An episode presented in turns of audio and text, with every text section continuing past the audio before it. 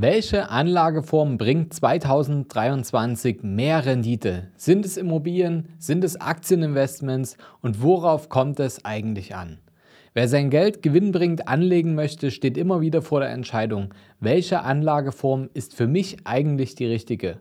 Und mit welchem Asset erziele ich denn eigentlich die besten Ergebnisse für mich? So viel sei schon mal verraten. Das Jahr 2023 ist in dieser Hinsicht ebenso spannend wie schwer vorhersehbar. In dieser Podcast-Folge wollen wir zwei Assetklassen gegenüberstellen und vielleicht die Entscheidung ein wenig leichter oder zumindest transparenter machen. Worin solltet ihr in 2023 investieren? Lieber in Aktien oder lieber in Immobilien? Und wie stellt ihr das am besten an? Herzlich willkommen zu einer neuen Folge vom Sparer zum Investor. Mein Name ist Fabian Schuster. Meine Vision ist es, dass wir die Schere zwischen Arm und Reich hier im deutschsprachigen Raum wieder ein Stück weit zusammendrücken.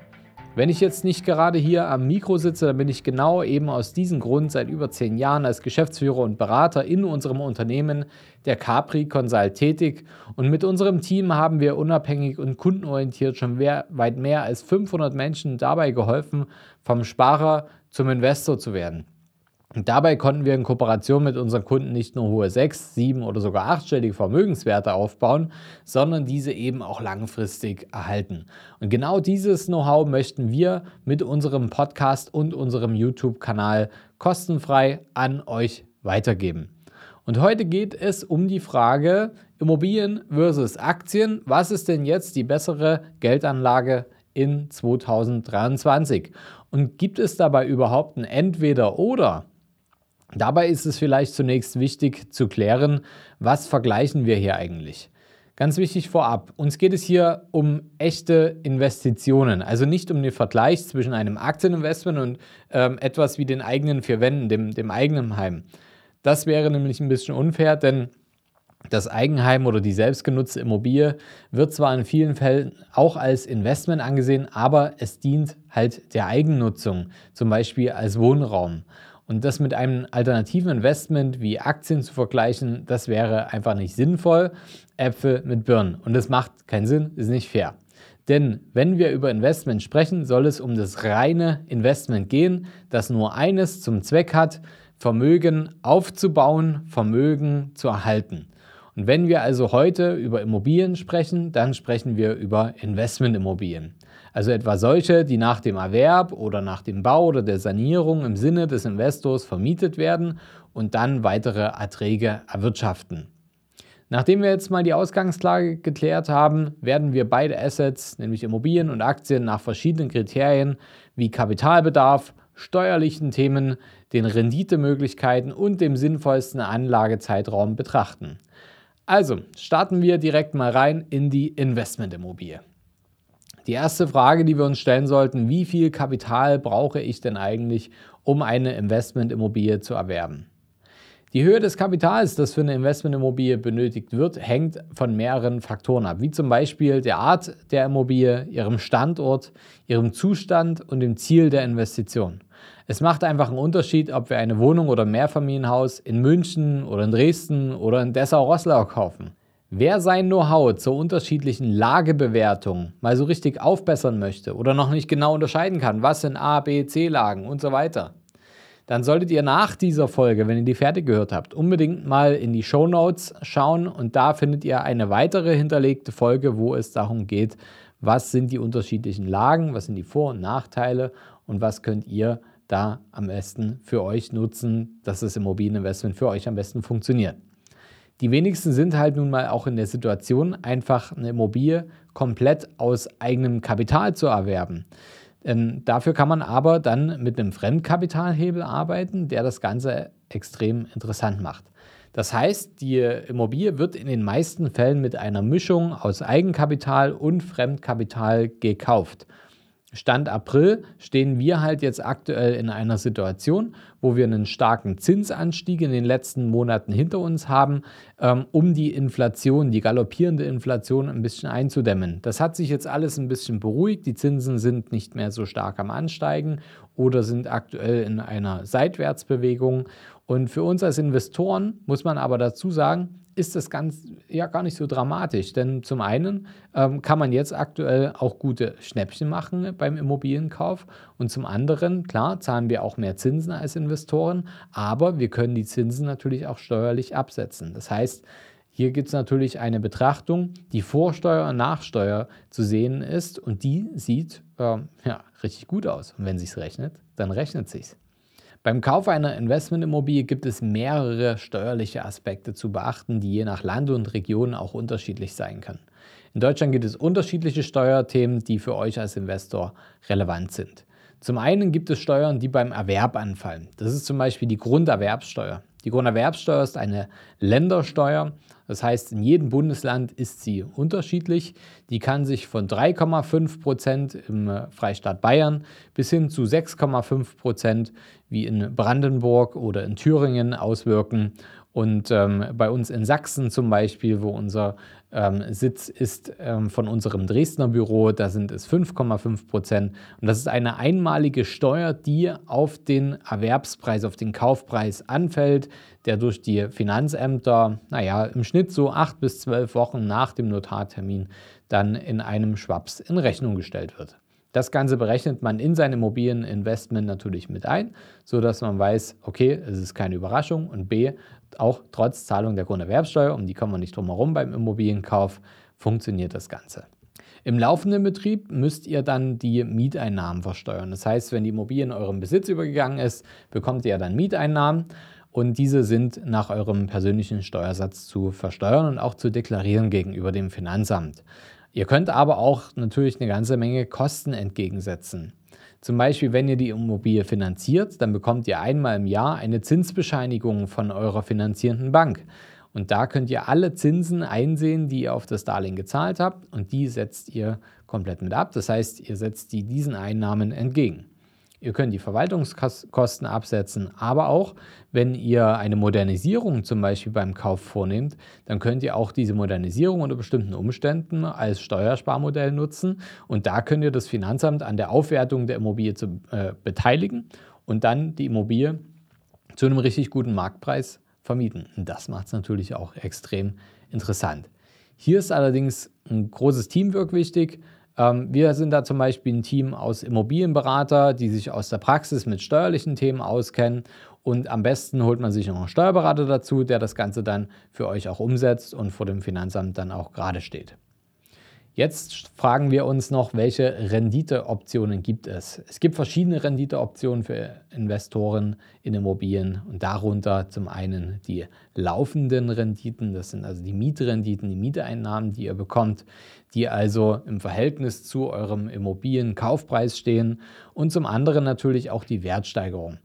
Hier spielt zum einen die generelle Marktentwicklung eine große Rolle, aber einen viel größeren Einflussfaktor gibt es noch und den, ja, den sehen wir im Spiegel. Ja? Wir brauchen nur in den Spiegel schauen, dann wissen wir ganz genau, wer am meisten auch unser Immobilieninvestment beeinflusst.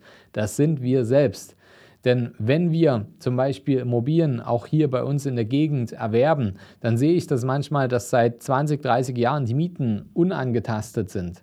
Wo ich sage, okay, man muss doch auch ein bisschen mit dem Markt mitgehen. Ja, also Mieten müssen sich mitentwickeln, wenn ich denn die Absicht habe, auch das Haus instand zu halten. Denn all das ist ja auch teurer geworden. Ähm, genauso, wenn auch mal ein Mieter auszieht, gibt es vielleicht kleinere Modernisierungen, die ich umsetzen kann, um die Immobilie einfach attraktiver für den Markt zu machen. Und wenn man hier dran bleibt, wenn man hier einfach ein richtiges Team auch hinter sich hat, dass bei Mieterwechsel die richtigen Schritte gegangen werden, dass bei Renovierungen gute Angebote eingeholt werden, die auch wirklich umgesetzt werden und dann funktionieren und dann pünktlich auch ein neuer Mieter einzieht. Wenn man auch den, das Mietniveau regelmäßig einfach an den Markt auch anpasst, in fairer Art und Weise. Das sind alles Dinge, die sich natürlich im Weiterverkauf später einfach bemerkbar machen. Und wenn ich mir dann natürlich auch ja, Zeit nehme und das Ganze vorbereite und jetzt nicht sage, okay, ich muss jetzt ganz, ganz, ganz schnell verkaufen, das ist selten eine gute Idee, dann ist natürlich auch noch ein Einflussfaktor, der dazukommt, wenn ich in Ruhe den Verkauf vorbereiten kann, vielleicht auch einen professionellen Dienstleister äh, wie uns mit an die Hand nehme und sagen kann, okay, ähm, hier sind entsprechend Vertriebskanäle da, hier sind ähm, Interessenten da, die an qualitativen Immobilien interessiert sind, die das zu schätzen wissen dann gehe ich doch an die ran und versuche da eben den passenden Käufer zu finden, um da einen guten Deal umzusetzen. Zum anderen entstehen aber auch noch Renditen durch Steuervorteile. Ja, klingt jetzt vielleicht ein bisschen komisch, aber es ist nun mal so, wenn wir eine Immobilie kaufen, wir können mit den Steuervorteilen können wir arbeiten. Was heißt das, um jetzt nicht den Rahmen zu sprengen? Wenn ich durch Sanierungen, aber eben auch die laufenden Kosten beispielsweise einen steuerlichen Verlust erwirtschafte, dann ist das grundsätzlich erstmal eine gute Sache, weil ich dadurch mein zu versteuerndes Einkommen senke. Wenn ich jetzt als Angestellter beispielsweise oder auch als angestellter Geschäftsführer eine, eine Steuervorauszahlung getätigt habe, dann habe ich vielleicht in Summe zu viel Steuern vorausgezahlt, kann jetzt im Nachhinein durch die Immobilie mein zu versteuerndes Einkommen senken und bekomme dann eine Rückerstattung. Wenn ich diese Rückerstattung jetzt nicht verbrate für den nächsten Urlaub, sondern dafür nutze, um sie zum Beispiel weiter zu investieren, dann kann man natürlich da ein Perpetuum mobile draus machen, was dann immer weiterläuft und immer größer wird und gut funktioniert. So können wir die Immobilie noch effektiver heruntertilgen und schneller das Vermögen aufbauen. Für welchen Zeitraum solltet ihr das Investment in Immobilien einplanen? Naja, einfache Antwort. Die Dauer des Investments hängt letztendlich von euren Zielen ab. In der Regel sollte man natürlich immer langfristig denken, egal bei welchem Investment, um die Renditemöglichkeiten einer Immobilieninvestition auch wirklich voll auszuschöpfen. Denkt einfach dran, schaut auf 10 Jahre plus, ja, weil die Immobilie kann dann erst ihre ganze Kraft entfalten, die sie braucht. Denn aktuell ist es so, dass ihr nach 10 Jahren Haltedauer als Investor die Veräußerungsgewinne steuerfrei sind. Und das gibt es bei keiner anderen Anlageform. Und nun die gleichen Fragen im Vergleich zum Aktienmarkt. Wie viel Kapital brauchten wir denn eigentlich für ein sinnvolles Aktieninvestment? Auch hier macht es Sinn, natürlich vom Ziel wegzudenken. Die Kombination ähm, aus dem zu erreichenden Anlageziel, egal ob das jetzt 100.000 Euro sind, eine Million oder 10 Millionen, das ist eine reine Mathematik. Der große Vorteil ist natürlich, dass die Einstiegshürde beim Aktieninvestment extrem gering ist. Selbst Sparpläne mit 50 Euro pro Monat machen euch zum Teilnehmer am Aktienmarkt. Und um es vorwegzunehmen, damit ihr euch nicht verzockt, ist eine breite Streuung extrem wichtig. Einzelaktien sind nur zum Spekulieren da, wenn ihr wirklich Spielgeld übrig habt, worauf ihr verzichten könnt, wenn es schief geht. Mit breit gestreuten Aktienfonds senkt ihr nämlich dann nicht nur die Risiken, sondern auch die Kosten, wenn ihr es richtig macht, anstatt in Einzelaktien zu investieren. Also egal, ob ihr mit 10.000 Euro startet oder ob ihr ein größeres 6, 7 oder 8-stelliges Vermögen habt, der Aktienmarkt eignet sich wunderbar, um euer Geld zu investieren. Welche steuerlichen Fragen gibt es beim Erwerb von Aktien zu beachten? Naja, also beim Kauf und Verkauf können Steuern anfallen bei Aktien.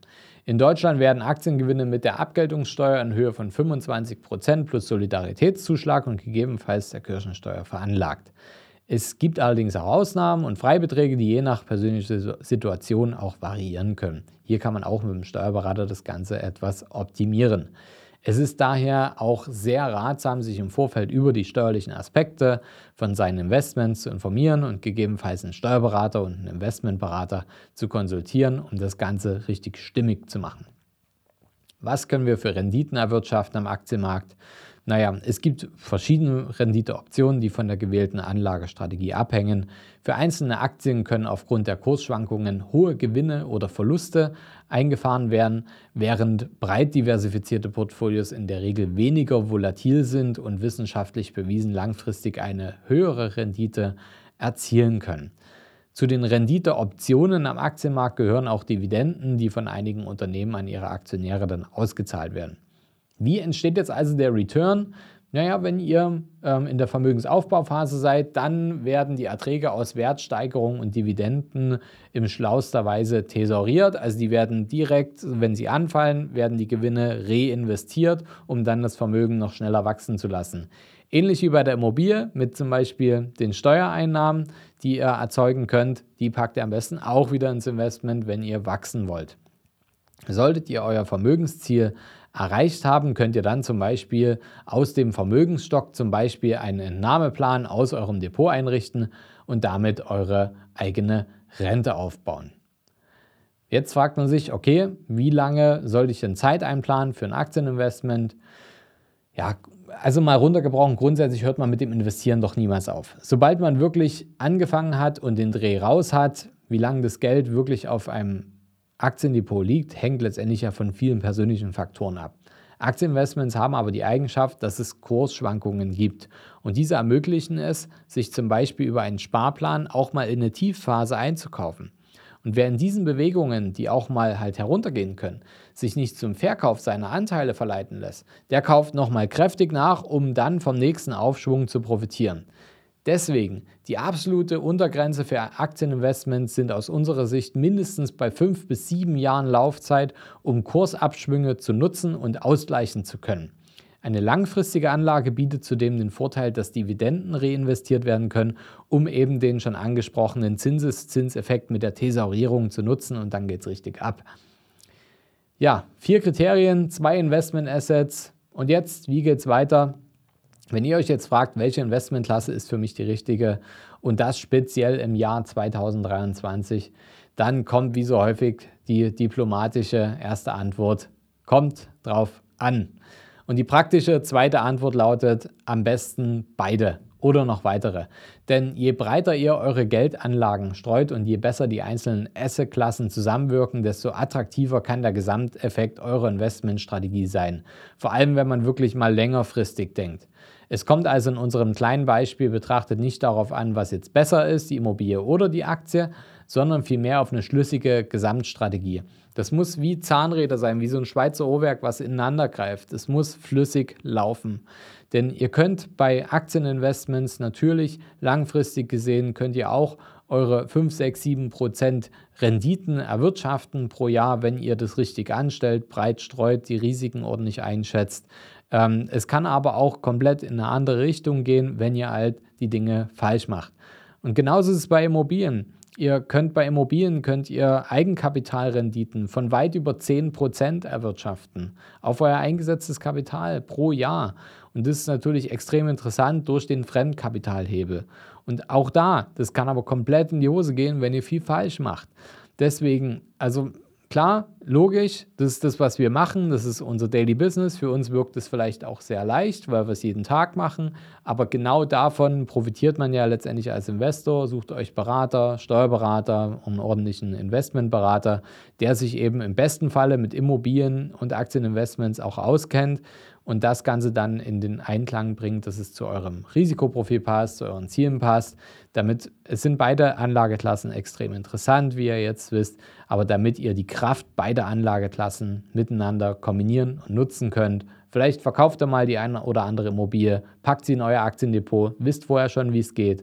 Oder andersrum, ihr habt ein großes Aktiendepot, braucht ein bisschen Eigenkapital für die nächste Immobilie dann könnt ihr das zum Beispiel dafür benutzen, hinterlegen, was auch immer. Also es gibt wirklich so viele Möglichkeiten, die bei jeder Person anders sind und es gilt, diese Möglichkeit so optimal wie möglich zu nutzen und nicht etwas zu machen, weil es gerade irgendwie cool ist oder weil man gerade Lust drauf hat. Es muss sich rechnen.